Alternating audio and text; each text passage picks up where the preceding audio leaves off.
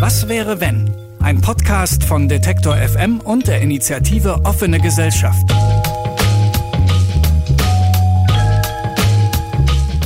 Hallo und herzlich willkommen zu Was wäre wenn, dem brandneuen Podcast von Detektor FM und der Initiative Offene Gesellschaft.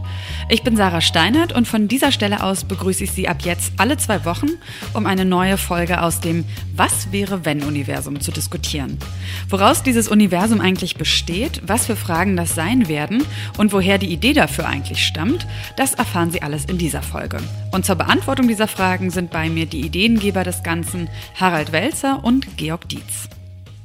Hallo erstmal. Hallo. Harald, du bist ja Sozialpsychologe und Zukunftsforscher und hast auch die Initiative Offene Gesellschaft mitgegründet und hattest eben auch die Idee für das Magazin und den Podcast. Und äh, deswegen zuallererst mal die Frage, weil ohne die offene Gesellschaft würde es Podcast und Magazin nicht geben. Was ist denn die offene Gesellschaft eigentlich und was ist das Anliegen? Naja, die offene Gesellschaft existiert und das ist eigentlich diese Form von liberaler, rechtsstaatlich verfasster Demokratie, wie wir sie haben. Ja, die kann man auch offene Gesellschaft nennen. Und wir wissen ja, dass es unterschiedliche Personen und Gruppen gibt, die dieses Gesellschaftsmodell angreifen und nicht in Ordnung finden und abschaffen wollen. Und dann gab es halt Ende 2015 die Idee, nein, wir müssen jetzt mal eine Institution zur Verteidigung der offenen Gesellschaft ins Leben rufen, die offene Gesellschaft und ihre Freunde, also dezidiert gegen die Feinde der offenen Gesellschaft. Und wir haben dann überlegt, erstens muss man das praktisch machen, also nicht irgendwelche Texte schreiben, sondern muss Leute in Veranstaltungen zusammenbringen und ihnen die Gelegenheit geben, darüber zu sprechen, welches Land, welche Gesellschaft sie sein wollen wollen, also in einen analogen, produktiven Auseinandersetzungsprozess zu gehen. Das war sehr erfolgreich. Und dann kommt natürlich der zweite Gesichtspunkt hinzu. Eine offene Gesellschaft ist wie jede Demokratie ein Entwicklungsprojekt. Ja, das ist nicht fertig. Es kann auch nicht fertig sein, weil sich die Umwelten permanent verändern. Und insofern muss man das Ding weiterentwickeln. Es nützt nicht, obwohl das schon viel wert ist, zu sagen, das ist eigentlich gut. Wir leben in einer tollen Gesellschaft. Also unser Slogan ist ja auch dafür gegen dieses ständige, äh, das Zalando-Paket ist ein Tag zu spät angekommen, die Welt geht unter oder so, äh, dass wir sagen, es gibt hier, jetzt großartig gesagt, zivilisatorisch betrachtet, sehr, sehr viel, was sehr, sehr gut ist.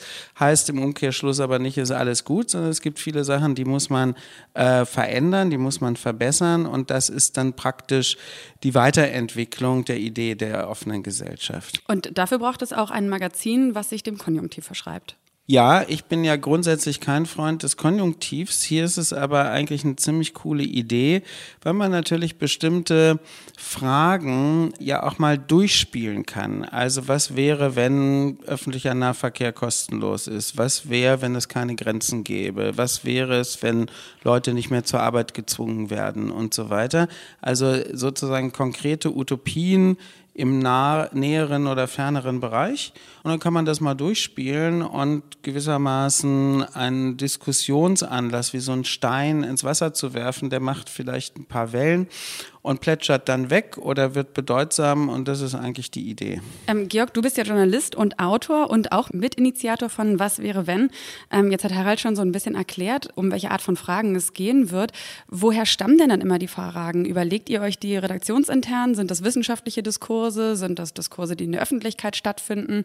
Sind das utopische Fragen in der Regel? Nein, das ist schon im Gedankenprozess der Redaktion, ähm, dass diese Fragen entstehen. Also wir sind äh, offen für das, was ähm, an Entwicklungen und Problemen und, und, Fragen in der Gesellschaft existiert, versuchen aber die ähm, zu verdichten und nach vorne zu, zu wenden. Ähm, so, so dass es wie bei dem, bei dem Thema öffentlicher Nahverkehr oder öffentlicher, also eigentlich auch Fernverkehr, nicht nur, dass das wäre eigentlich die, die, die wirklich interessante Dimension, darum geht, grundsätzlich sich Fragen zu stellen, was ähm, Mobilität betrifft, was Lebensführung betrifft, was ähm, dann auch Fragen betrifft, die die Gelbwesten aufwerfen. Was ist die Provinz, ähm, wenn es öffentlichen Fernverkehr gibt? In, in, in, der heutigen Form ist es offensichtlich so, dass es defizitär ist, dass viele Bereiche nicht, nicht versorgt werden. Und, und so, so, so funktioniert eigentlich der Gedankenprozess, dass wir, dass wir aus dem Ist-Zustand raustreten und, und versuchen eben dieses äh, Utopie-Vakuum der Gegenwart zu überwinden und das Utopievakuum,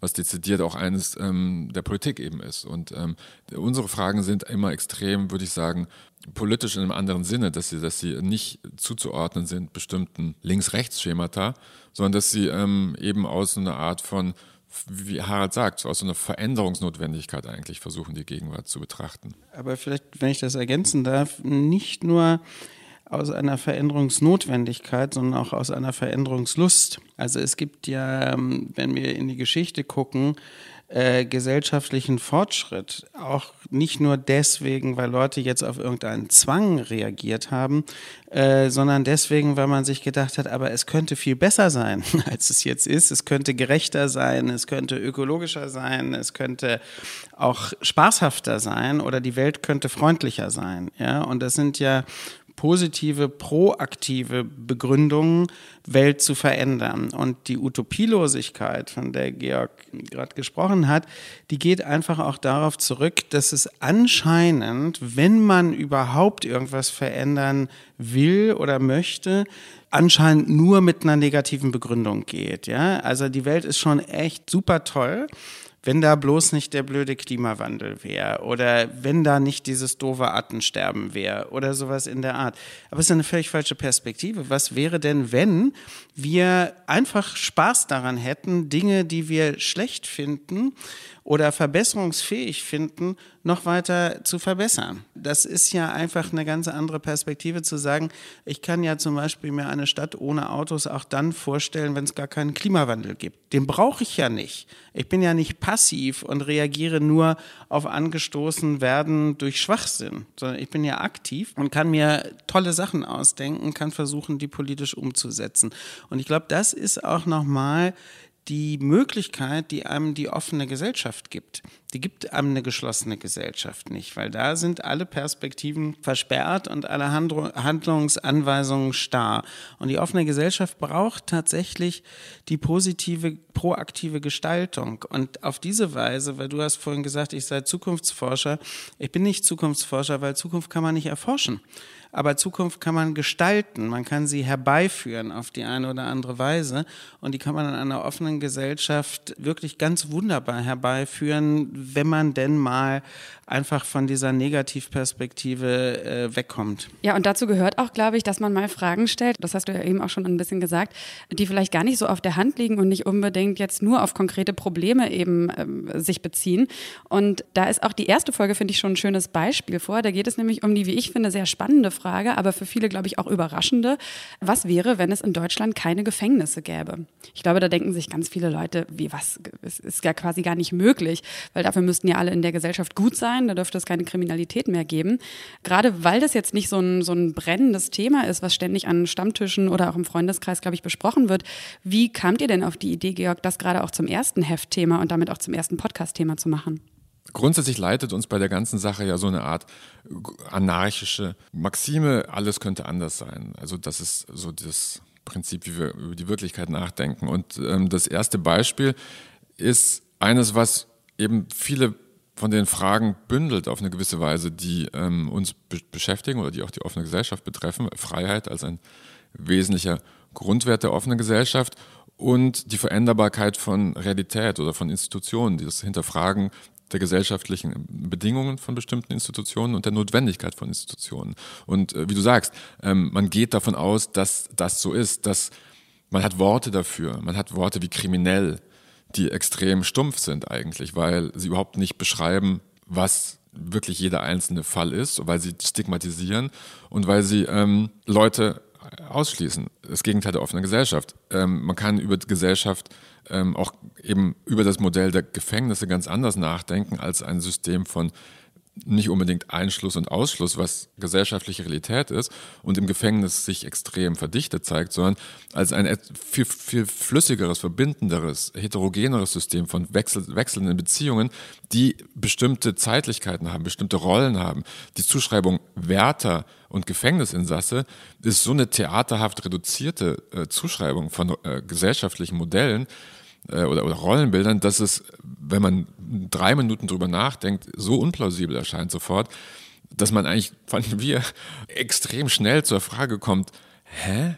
Warum? Und dann kommt man, also hä, ist eigentlich so ein, so ein Grundprinzip. Es gibt so viele, das werden wir auch äh, zeigen in den, in den nächsten Monaten. Wir haben extrem große Lust, dieses, ähm, wie Harald sagt, diese Lust treibt uns schon an, dieses hä konkreter in die Gesellschaft zu tragen, weil es so viele Unplausibilitäten gibt und weil es so viele Dinge gibt, die wir als gegeben hinnehmen, die offensichtlich nicht nur im Fall der Gefängnisse sozial, sondern auch ökonomisch extrem destruktiv sind. Ähm, für, für, für den Einzelnen destruktiv, aber auch für die Gesellschaft in ihrer offenen Form. Und wer trägt dann dazu bei? Also welche Autoren holt ihr euch ran oder welche Menschen äh, führen dann diese Debatte?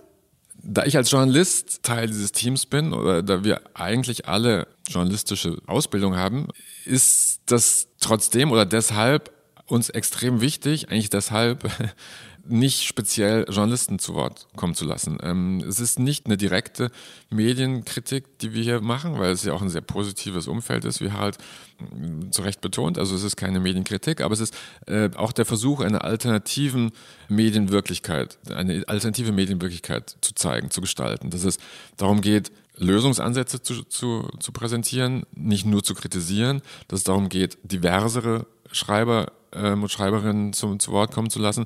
Betroffenere, vom biografischen Hintergrund her andere, vom Gender-Hintergrund andere.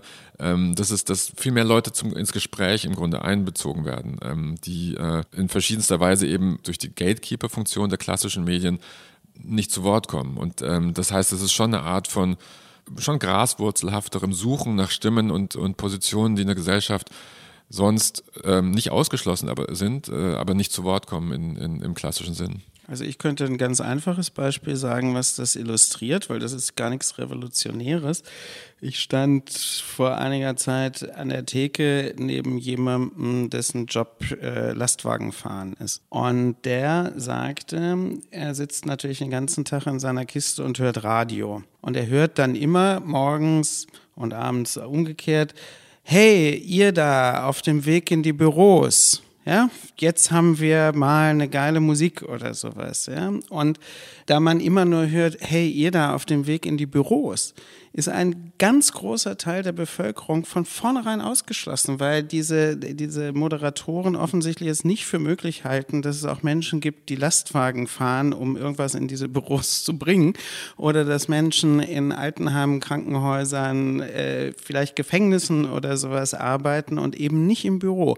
Und so läuft natürlich eine konventionelle Medienlandschaft, die sich inhaltlich als demokratisch plural und sowas versteht, aber schon sozusagen in ihrer eigenen gesellschaftlichen Positionierung mal die Hälfte oder mehr der Leute, die zuhören, einfach ausschließt. Ja? Und es ist natürlich total spannend, sowas auch zu unterlaufen, indem man dann auch Personen zu Wort kommen lässt, die Akteure in dem Feld sind, aber normalerweise einfach überhaupt nicht vorkommen. Ja, das ist ein gutes Beispiel. Ähnlich verhält sich ähm, dann eben mit, im Fall von Gefängnissen, mit, mit dem Diskurs, der medial abläuft, der ist ähm, ein politisch gestalteter Diskurs, wo es darum geht, brauchen wir härtere Strafen, ist das Sicherheitsbedürfnis der Bevölkerung das bedient? Also, äh, so, es ist ein sehr, sehr medial gesteuerter Diskurs von einer relativ kleinen Gruppe von Leuten.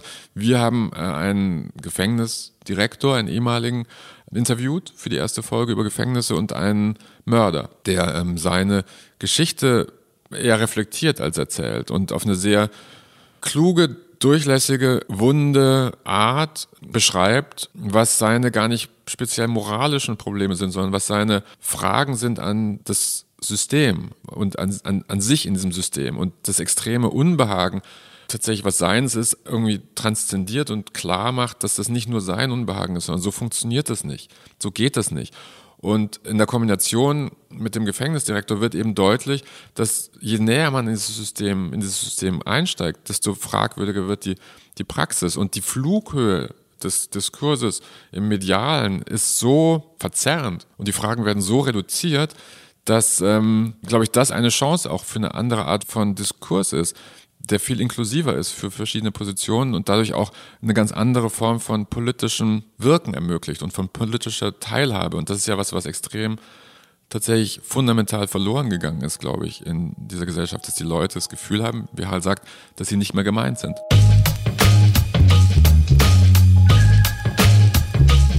Und jetzt sage ich Ihnen was. Wir meinen immer sie alle. Sie müssen natürlich nur bereit sein, gegebenenfalls die Komfortzone ihrer Überzeugung zu verlassen und Personen und Perspektiven kennenzulernen, die ihnen vielleicht bisher fremd waren.